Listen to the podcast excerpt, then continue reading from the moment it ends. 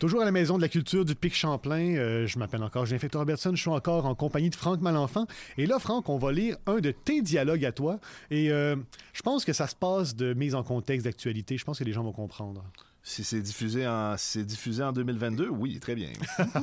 fait que, go, vas-y. Hey l'ami, tu devrais venir t'entraîner au gym avec nous autres, ça fait du bien.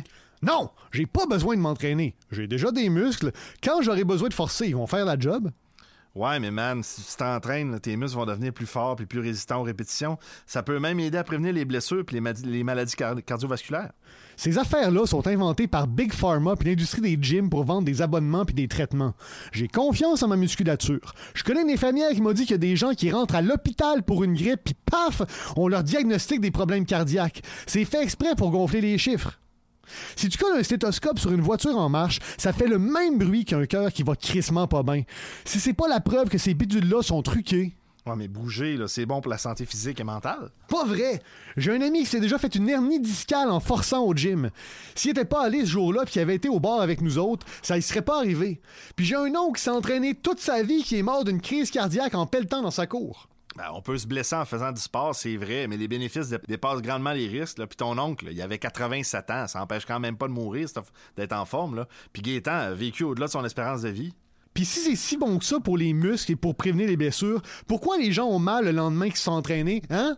Ben, en- s'entraîner, c'est repousser ses limites. Là. On fatigue notre corps, puis on augmente sa capacité pour la prochaine fois. C'est normal, il faut bien faire des étirements et pas se surentraîner. Nomme-moi une personne qui s'est évité une blessure ou une maladie parce qu'elle faisait du sport. Hein? Rien qu'une. Ben, euh, tu vois? Ben là, c'est de la prévention. Ça, ça- ça paraît que dans les statistiques. Tu peux pas avoir précisément, tu peux pas savoir précisément quand et pour qui ça marche. Mais les chiffres montrent que Les chiffres, les chiffres. T'écoutes trop TVA. Regarde ici, là, j'ai un lien YouTube qui montre plein de gens qui se blessent en faisant du sport. Il y a même un haltérophile qui a fait un, un malaise en pleine compétition. Bon pour la santé, mon œil. Moi, je vais pas au gym puis je me porte très bien, merci. Ben, tant mieux pour toi. Je veux dire, moi aussi, je bouge pas autant que je voudrais, mais je sais bien que je serais mieux si. Si tu dépensais tes payes dans les magasins d'articles de sport puis dans les gyms, si tu enrichissais Nike qui fait ses vêtements dans des camps de concentration de Ouïghours, si tu polluais les médias sociaux avec tes statistiques de jogging, Ben, si je faisais du sport, man, calme-toi. T'es esclave de l'industrie du sport, mon ami. Un vrai mouton. Apprends à penser par toi-même. L'être humain est pas fait pour lever des dumbbells puis pour courir derrière une balle.